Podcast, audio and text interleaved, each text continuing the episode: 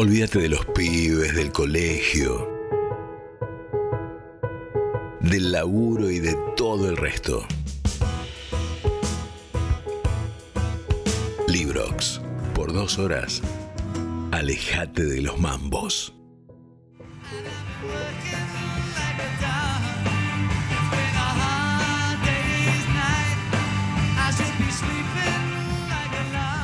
Cantan los Beatles, cantan los Beatles como en la novela Pistoleros. En algún momento también cantaban Hard Day's Night los Beatles. La novela Pistoleros fue escrita por Paula Castiglioni. Nos conocimos entre los pasillos luminosos de América TV.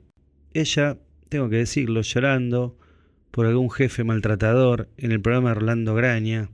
Yo no llorando, pero sí acostumbrado ya al maltrato que bueno, suele ser, creo que todavía también, suele ser siempre la moneda corriente entre los pasillos televisivos. Pero así todo, teníamos trabajo después del 2001 y así todo nos hacíamos el tiempo con Paula para hablar de literatura y mandarnos cuentos y conversar de autores. Ella tan fuguet, yo tan pavés, el tiempo pasó y mi queridísimo Raúl Astorga de Rosario, escritor rosarino, Hace poco me pasó el dato. Che, Rulo, Paula Castiglioni sacó un libro y ganó un premio en México. Así que, bueno, la empecé a seguir en las redes, me puse en contacto con ella, le prometí que iba a leer Pistoleros, me la mandó, editada por Revolver y tardé una eternidad, pero por fin cumplí mi promesa. Llegó el día, Paula querida, estás del otro lado, qué lindo leerte y qué lindo tenerte en Librox. Ay, Rodri, qué lindo estar acá y qué lindo este reencuentro. Espectacular, pero qué bueno escribir tu novela Pistoleras, vos que amás la literatura, vos que amás la literatura, ¿no? Porque bueno, era tu sueño. Sacás una novela y obtenés el premio eh, de la Universidad, Universidad Autónoma, de México, bueno, mi, boca, perdón. ¿Qué pasó con eso? Sacás un tremendo libro de 300 páginas y de golpe te cae el Ignacio Manuel Altamirano de narrativa otorgado por la Universidad Autónoma del Estado de Mexicano. O sea, es, es como que em-, empezaste jugando, eh, no sé, en el América de México. Sí, fue muy loco, porque vos imaginate que México es una de las mecas de la narcocultura. y hay unos enormes autores de narcoliteratura ahí. Así que yo no lo podía creer porque de, todos los concursos que había mandado, todas las editoriales que había mandado, justo gané un premio en México. Ah, mira vos, claro, bueno, sí, no fuiste a recibirlo, me imagino. No, lamentablemente por la duda. 2020 re difícil haber ah, viajado.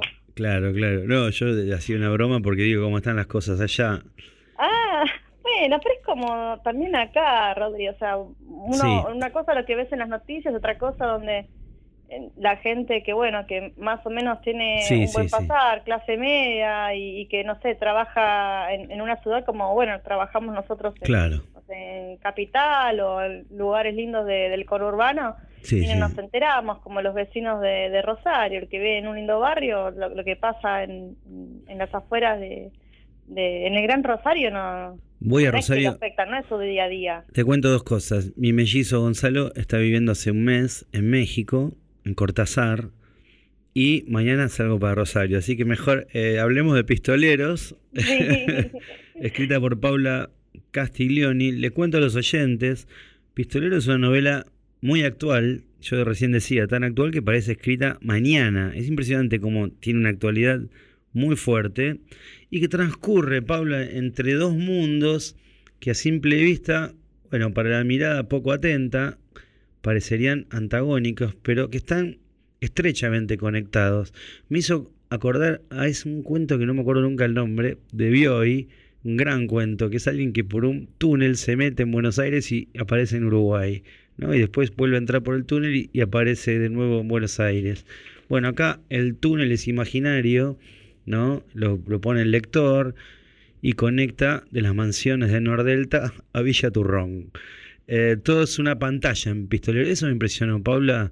Las empresas son como la casa de la pantera rosa, están puestas ahí, pero son de cartón pintado, en el fondo sirven para otra cosa. Este, lo, lo mismo que las remiserías y los comedores escolares. Todos en pistoleros, nadie se salva, todos tienen doble fondo. Todos esconden algo turbio en pistoleros. No hay nadie que no guarde un pasado turbio o tenebroso. Todo es doble, todo es trucho. Pienso, qué metáfora de este momento social y político, ¿no? Sí, sí. Es que en realidad, Rodri, nadie es tan bueno como se cree ni tan malo como dicen, ¿no? A mí me, me llama mucho la atención los grises en el alma humana. Claro. Eh, y, y también la gente mala, o sea, tenés diferentes malos, ¿no? O que uno, desde su punto de vista, lo ve malo. Ve el malo que se divierte con su maldad, con ese poder que le permite ser bien malo. El malo porque sigue sus propios intereses nomás y dice, bueno, o sea, eh, soy, bueno nada más con los míos y conmigo mismo. Y después, a lo mejor, el, malo dentro de, su inocencia.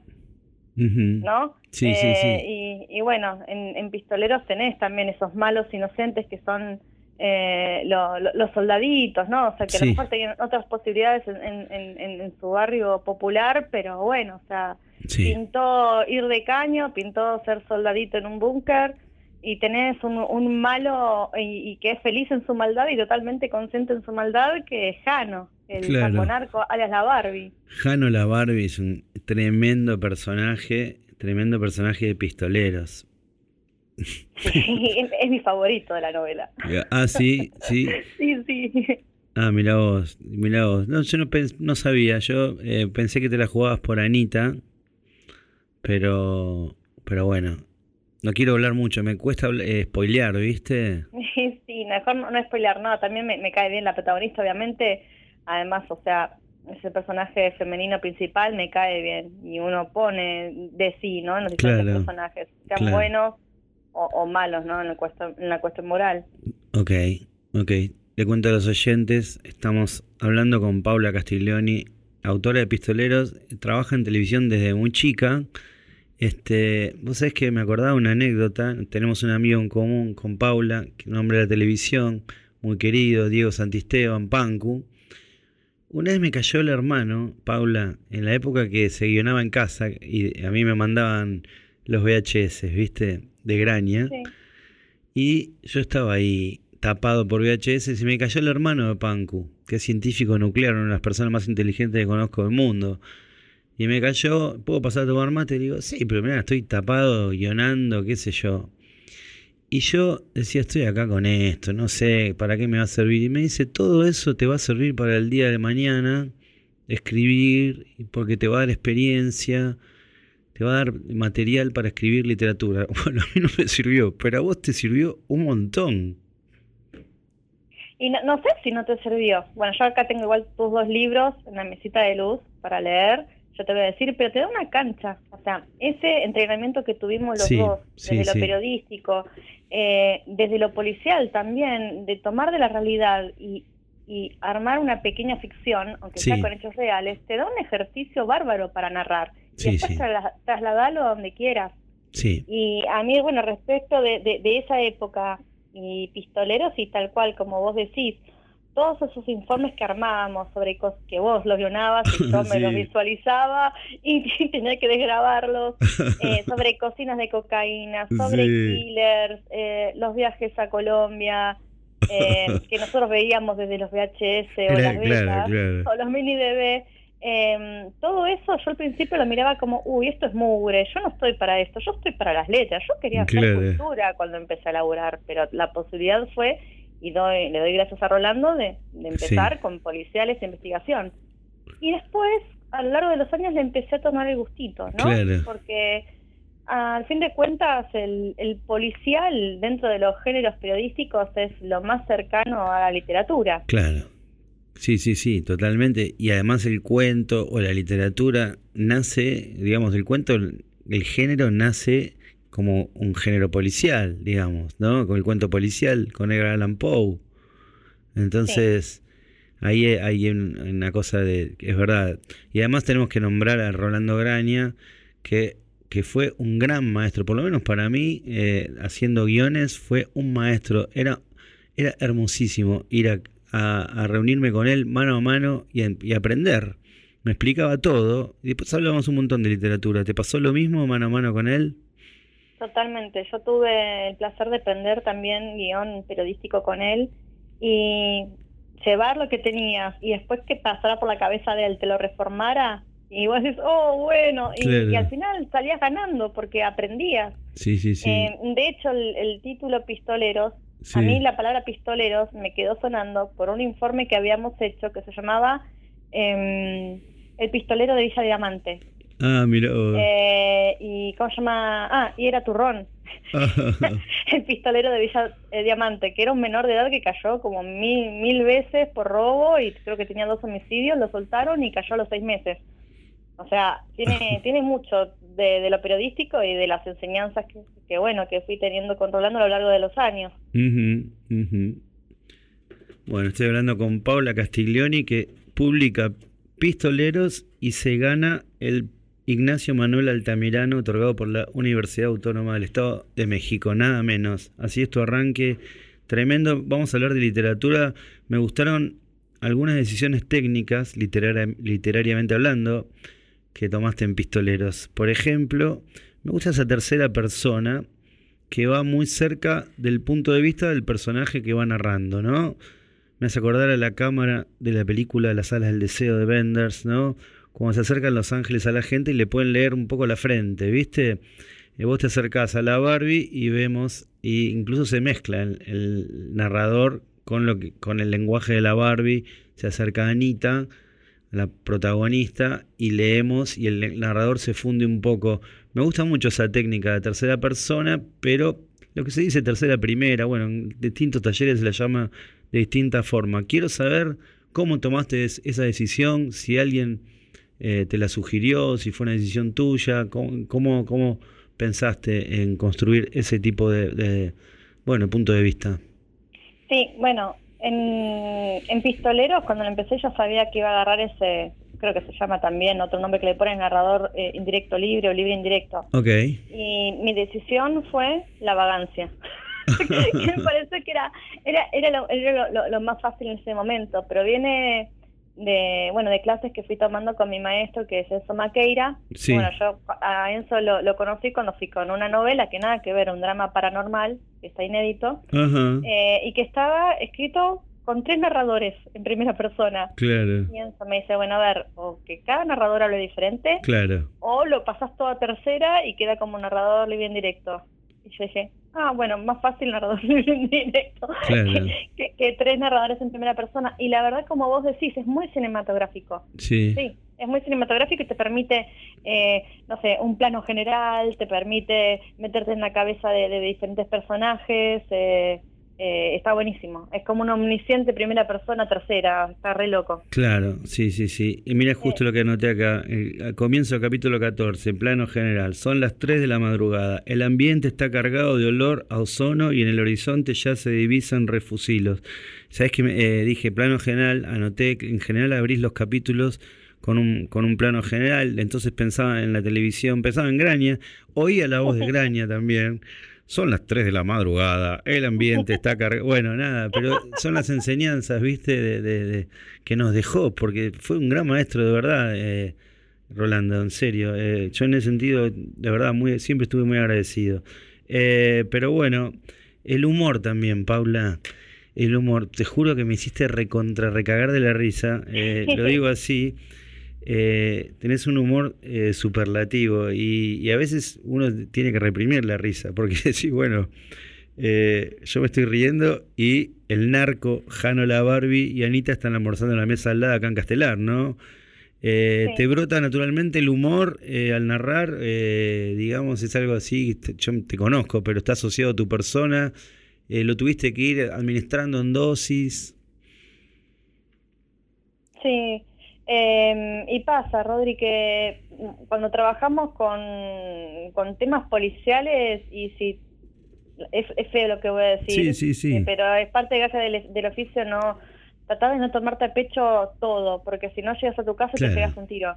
Bueno, como los velorios, como los velorios, un poco. Sí, sí, sí, sí, sí, sí. Y además es tan tremendo, o sea, todo lo que se narra en la novela, ¿no? Trata de personas, violencia de género, eh, narcotráfico, tiroteos, pibes que, o sea, que pierden la vida por nada, por una guerra que no es propia y, y bueno, o sea, y si no le ponemos un poquito de humor y, te pasa eso, o sea, te pegas un tiro, o sea, ya no querés leer más nada. Claro. Claro, no, por eso te digo que incluso te fui comentando en la semana y te decía, me río, pero no, sé si me quiero reír mucho. Con culpa, con culpa. Claro, muy bien, muy bien.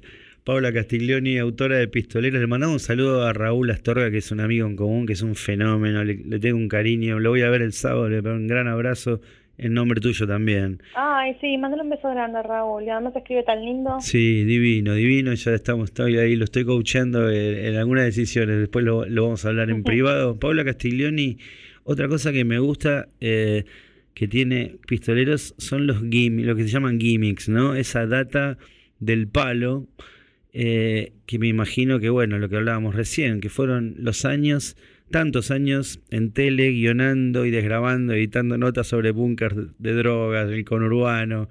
Este, bueno, me imagino que eso te dio mucha data grosa, pero lo nombrás, le tengo un cariño tan grande a ese productor puro corazón.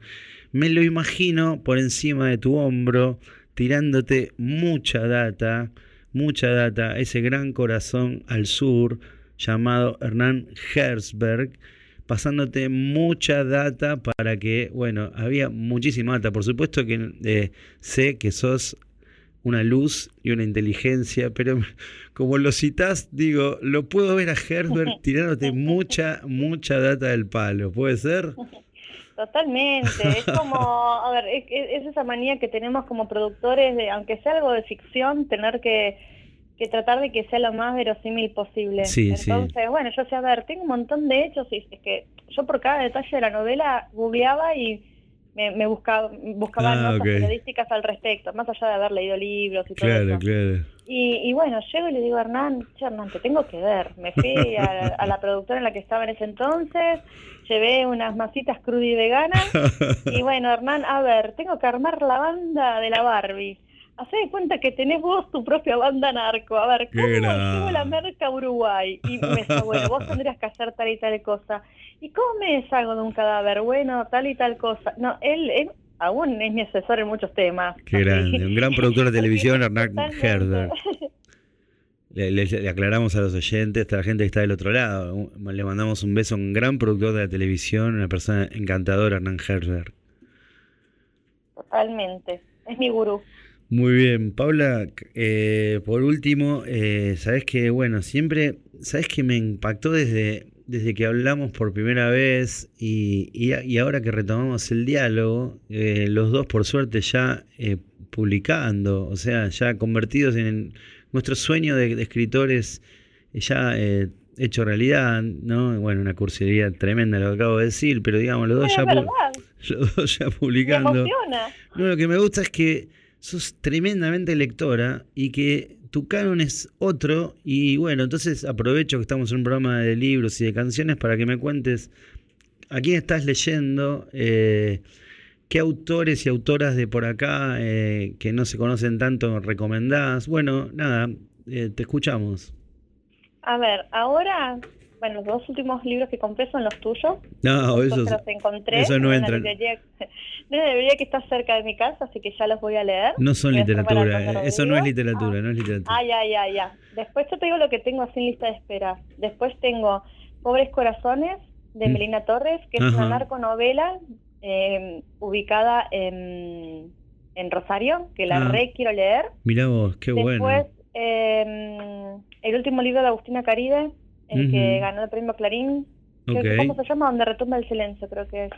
Y después tengo dos libros de Alberto Fuguet que todavía no los toqué. ya me los compré por internet, o sea, así con, con todo mi dolor porque salen un huevo, porque los traje de Chile, y todavía no los toqué. ¿Viste? Eh, que son dos que escribió durante la pandemia. Y, y bueno, a ver qué... Contame tus lecturas, tus últimas lecturas que hayas dicho, wow, qué belleza. Bueno, a mí me encanta cada vez que sale algo de Silvia Arasi, ah. sea eh, novelas para niños, novela para adultos, eh, em, poemas para chicos o para grandes, es hermoso. Y hay una novela inédita que, que, bueno, tengo el placer de ser su amiga que me, me, la mandó. Y para ver qué me parecía y, ay, es precioso. O sea, soy, como muy... ¿Viste esa, esos libros que vos lees que te hacen bien al alma? Sí. Porque ella nada que ver, o sea, no, es, no tiene no es literatura que pone violencia ni, ni temas turbios, es belleza y todo lo que escribe me encanta cuando el autor es como lo que escribe. Ella es toda dulce, bonita. Mira Silvia, eh, te mando un saludo, qué genia. Ah, bueno, y ¿cómo se llama? Y lo que escribes así, es bello, bello como ella, dulce como ella, todo armonioso. Mira qué lindo. Y bueno, es un placer cuando, no sé, te habrá pasado muchas veces cuando entrevistas a un autor que admiras mucho y es copadísimo y es como escribe, ¿viste? Sí, sí, sí. Después pasa que, o sea, no es como escribe y vos decís, oh, bueno, no importa, me, me quedo con los libros, ¿viste?